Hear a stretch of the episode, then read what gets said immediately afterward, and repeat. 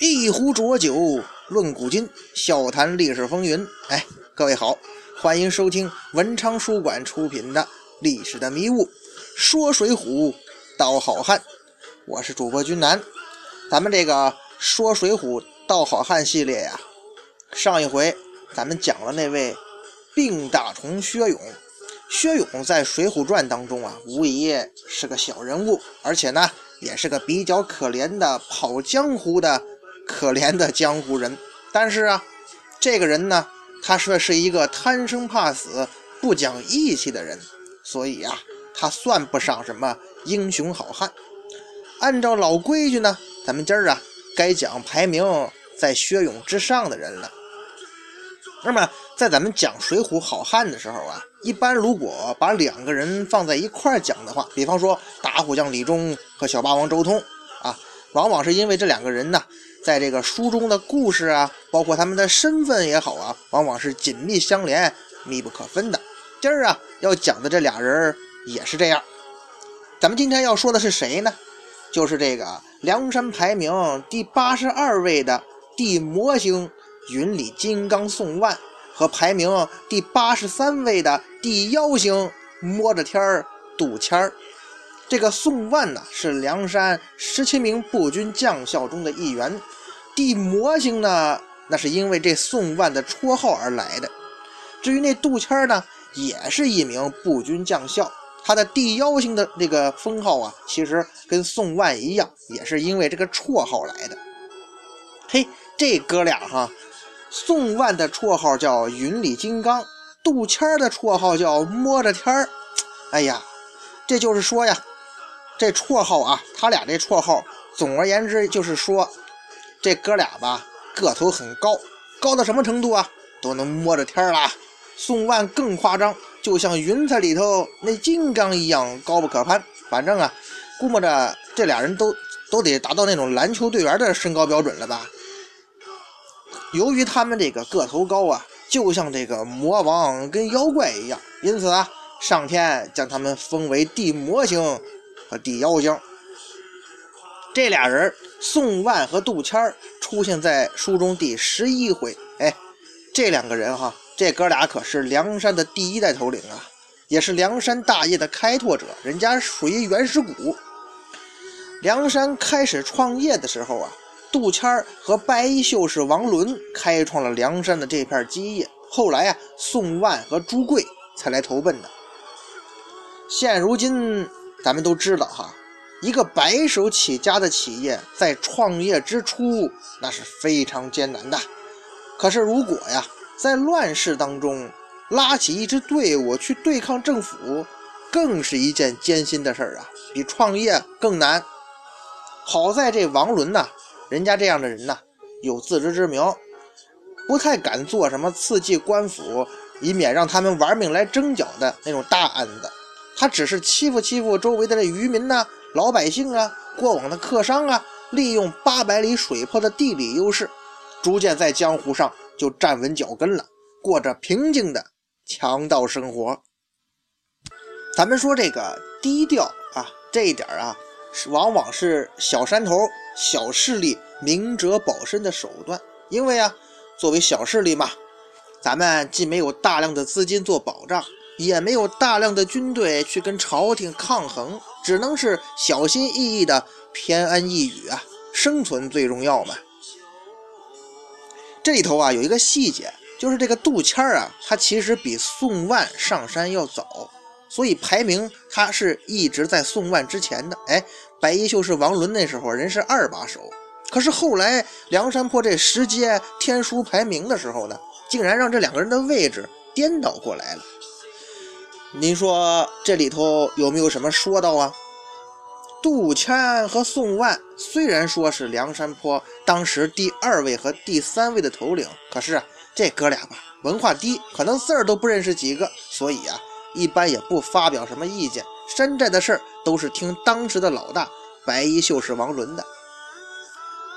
当林冲要上梁山的时候呢，王伦是死活不让这林冲入伙。即使说林冲把柴大官人柴进都抬出来了，也不管事儿啊。其实啊，这里呢，既表现这王伦呐心胸确实有点狭窄和固执，也说明啊，柴进柴大官人您呢交朋友是有问题的。平时你又是钱又是物的援助这个王伦，现如今就推荐一个人上山，这王伦都不收。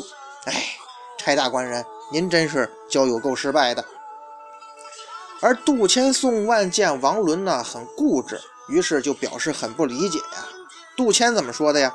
山寨中哪争他一个呀？哥哥若不收留，柴大官人知道时见怪。杜迁和王伦呐，他们曾经投靠过柴进，受到这柴进的很多帮助，在创业之初的艰难时刻呢，也也失落很多人那个柴大官人的接济和帮助，是不是？也可以说呀。要是没有人家柴大官人，就没有梁山这片基业，没有梁山的今天。那么现如今你这么明显的拒绝了这个林冲，那等于说就是不给柴大官人面子呀？怎么跟柴进交代呢？日后不好见面呢？宋万说呀，柴大官人面上可容他在这里做个头领也好，不然见得我们无义气，使江湖上好汉见笑。咱得说呀，宋万的眼光比杜迁要高一点，他看的是江湖上的反应，哎，高了那么一点哈。如果说江湖上的朋友们听说了有意见了，那这可不好办呐，这形象对吧？虽然说江湖朋友的意见可能不会影响到咱梁山眼前的利益，可是如果长此以往，这个弊病就会暴露出来呀。而且会影响梁山的发展大业。这么说吧，一个嫉贤妒能的强盗团体，日后谁还敢投靠咱们呢？这还是其次呀，重要的是什么呢？一个不讲义气的强盗团伙，你是无法在江湖上立足的。起码面子上的事儿你要做足了。事实证明啊，这个宋万还是挺有远见的。很快，王伦就意识到没有听宋万的话。那是一个错误呀，只是到那个时候已经太晚了。白衣秀士王伦付出的代价也实在是大了些他呢是把生命当做代价给付出去了。当时呢，杜迁、宋万、朱贵三个人呢集体质疑了王伦，让王伦的态度呢也有了松动。他退了一步，让这林冲啊交上投名状，我就收留你。在这个杜迁、宋万二人看来啊，这已经是王伦的巨大让步了。毕竟嘛，你上山交投名状那是必须的呀，这也是江湖上的规矩。经过了一些挫折，最终啊，林教头还是留下来了。林冲的加盟让梁山实力大增，战斗力也逐步增强啊。现在呢，就不会提心吊胆的担心官府的征剿和别的黑暗势力兼并了吧？宋万和杜迁认为啊，这个结果是朱贵和我兄弟二人劝王伦高抬贵手，才让林冲留在梁山坡的。那林教头，你出于感激也好，出于感恩也罢，你都会成为咱们的好朋友吧？可是呢，后来残酷的事实证明，林冲啊，人家并没有表现出什么感恩的意思。不但如此啊，林教头的加盟。很快，反而让梁山陷入了真正的危机。杜迁和宋万的危机也不可避免的悄然来临了。这件事呢，就是忽有一日啊，一群人来到梁山，要求入伙。领头的人称托塔天王晁盖。来的人呢，一共是七个。开始的时候啊，头领王伦很高兴啊，可是呢。当听到晁盖等人做下的滔天大案的时候，白衣秀士王伦，哼他犹豫了，他害怕了。如果说呀，咱们把这个梁山啊比作今天的一家企业的话，王伦呢作为企业当家人，他的经营理念呢，他的企业文化就是小富即安，能平平稳稳的做山大王就挺好，招惹官府做什么呢？更何况你招惹的是蔡太师这样的政治大鳄呀，这么做那就是引火烧身，自掘坟墓啊！经过了深思熟虑，王伦下定决心呢，这伙人咱不能留。作为王伦多年的部下，哎，杜迁、宋万知道他心中所想吧？那是肯定的呀。王伦是什么人？他哥俩处了那么久，应该心里很清楚。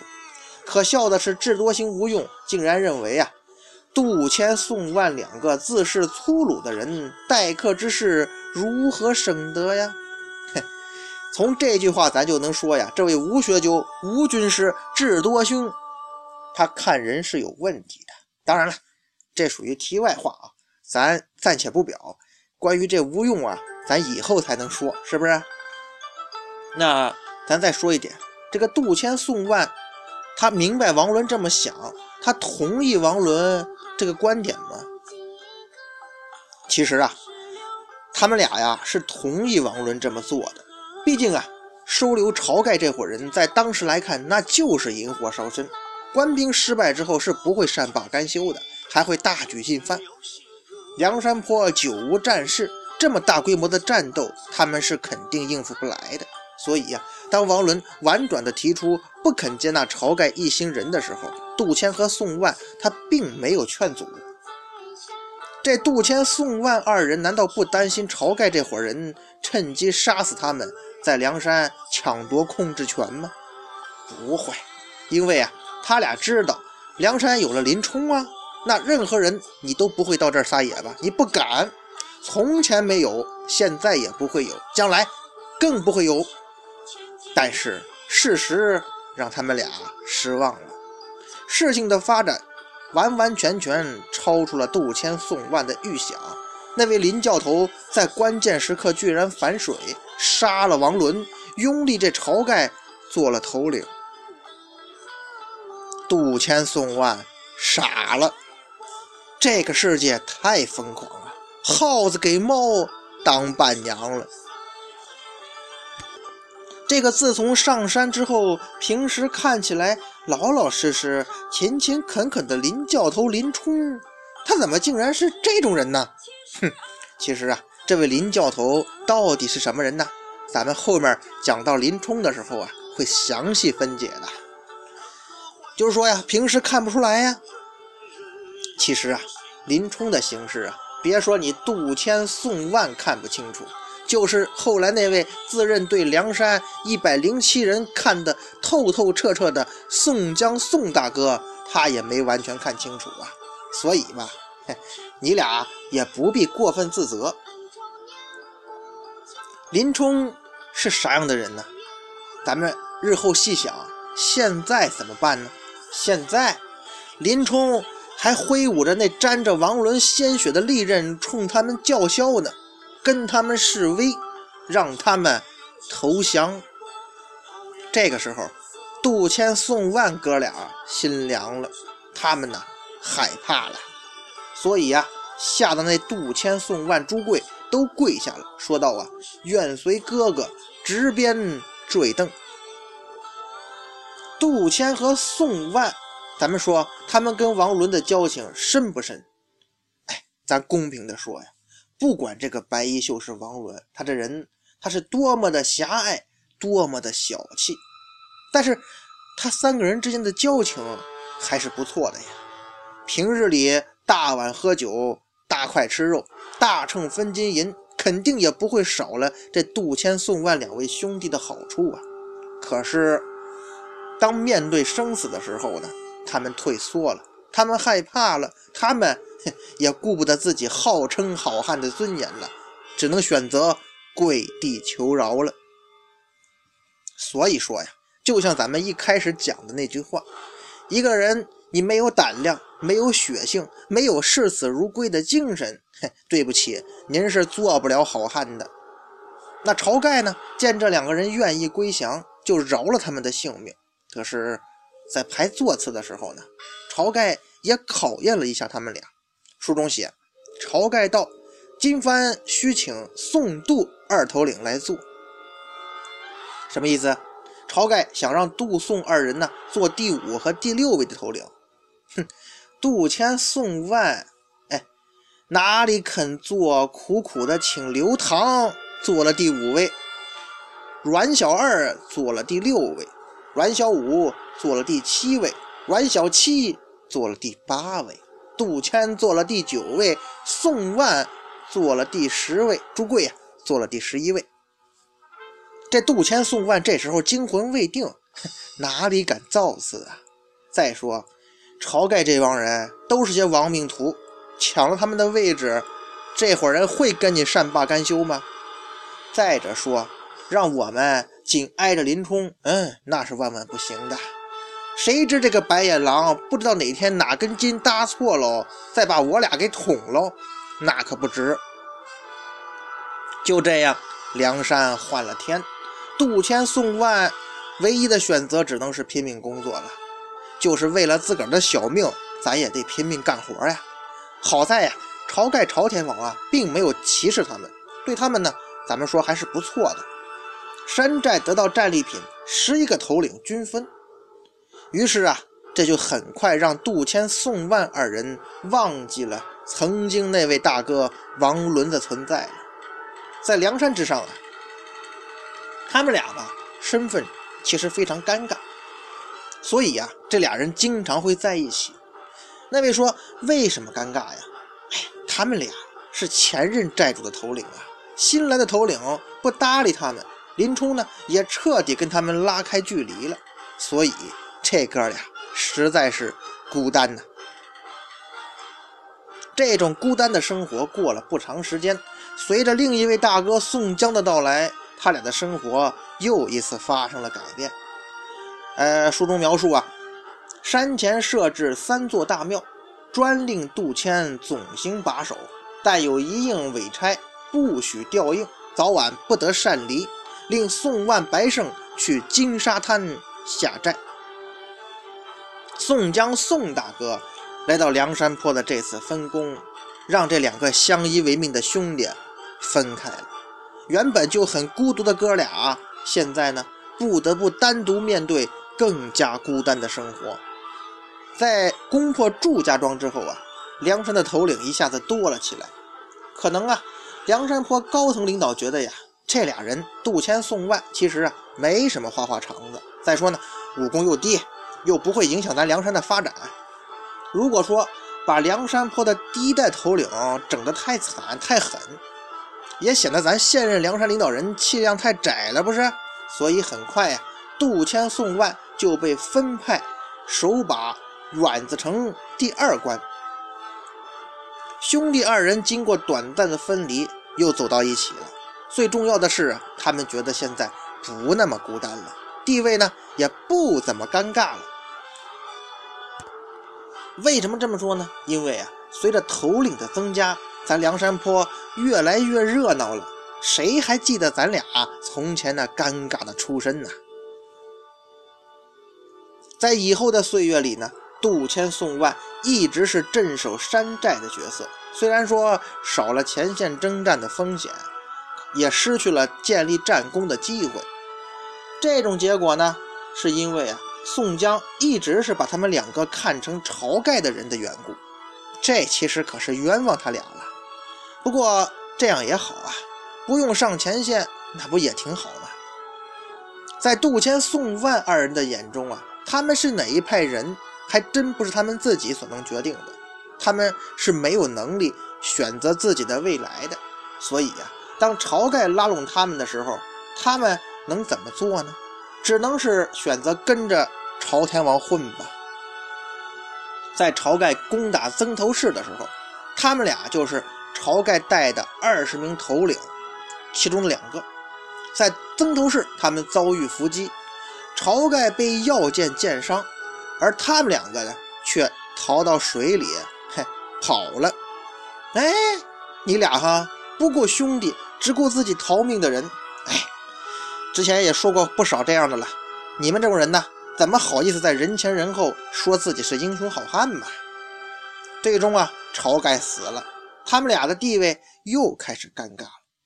不管这哥俩再如何不愿意承认。宋大哥呢，已经给他们打上晁盖派的标签了，而且呀，这个标签会跟着你们一辈子，哎，你说这叫什么事儿啊？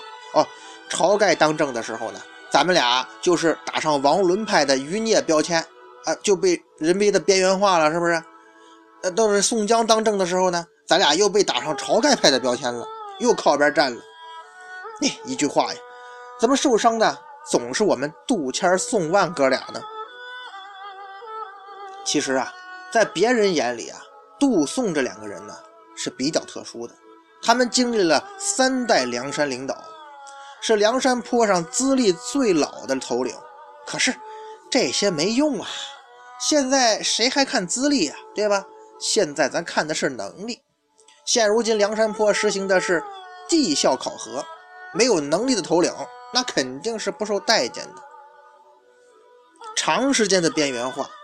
估计呀，杜迁、宋万的心呢，早就凉透了。梁山坡元老，哎呦，可算了吧！您呢，别寒碜我们哥俩了。谁要再说这俩字儿啊，我就跟您急。您看过我们这样的元老吗？在宋江宋大哥当家做主的日子里，这俩人吧，也算过起了平凡的日子。这种一成不变的日子，既无聊又乏味。唯一有变化的是，在梁山坡排座次的时候呢，竟然让宋万排在了杜迁的前面。哎，这不合常理呀！咱们呢习惯了杜迁排在宋万前面，可现在呢，宋万却排在了杜迁的前面。哎，宋江宋大哥，你这是要干啥呀？虽然说他们哥俩很要好，排名。这么一点小变动，应该不会影响哥俩的感情。可是你宋大哥至于动这样的小心思吗？难道是看我们哥俩感情太好了，想借这排座次能给挑拨一下？排座次之后啊，在梁山泊的绝大部分军事行动当中，基本上看不到这哥俩的身影了。当我们再次见到宋万的时候呢，那已经是到了。征方腊的江南战场上了。最后的结局是在攻打润州的时候呢，这位宋万呢被战马踏倒身亡。值得一提的是啊，宋万是梁山坡第一个在江南战场阵亡的头领。对此啊，宋江宋大哥也是很无奈。面对宋万，宋江啊还是给了较为肯定的评价。宋江道啊。想起宋万这人，虽然不曾立得奇功，当初梁山坡开荆之时，多亏此人呐，今日做泉下之客。咱们说呀，宋江宋大哥对这位宋万的评价还是客观的。宋万就是一小人物，他原本也不可能兴风作浪，也不会对宋大哥的计划有任何的阻碍。宋江故意的疏远排挤。实在不应该呀！可人宋万人都死了嘛，你宋大哥有点忏悔，那也没什么实际意义呀。再说杜迁在宋万阵亡之后啊，依旧在战场上厮杀。不过呀，他也没有坚持到战争的结束。他在战争快胜利的时候呢，在最后一场战斗清溪县攻坚战当中啊，被战马踏倒，战死沙场啊，到另一个世界。跟好兄弟宋万团聚去了。哎，这宋万和杜迁都是被战马踏倒而身亡的。哼，这都是他们那超乎常人的身高惹的祸呀！你说，这么高的身高，对方在很远的地方那就看到他们了吧？起码显眼呢，怎么不会以他们为冲击目标呢？是不是？宋万和杜迁都阵亡了，那咱们也该总结了吧？其实啊，最后的评选，我之前也讲过，这二位啊，实在是属于贪生怕死之人，呃，两次放弃了老大，所以说呀，不是咱们心目中那种英雄好汉。总之吧，英雄好汉跟身高啊，还真是没有一丝一毫的关系。咱们以后啊。还会讲到一些色厉内荏的梁山坡头领，因为啊，这样的人在梁山上，在这个世界上，那可是大有人在呀。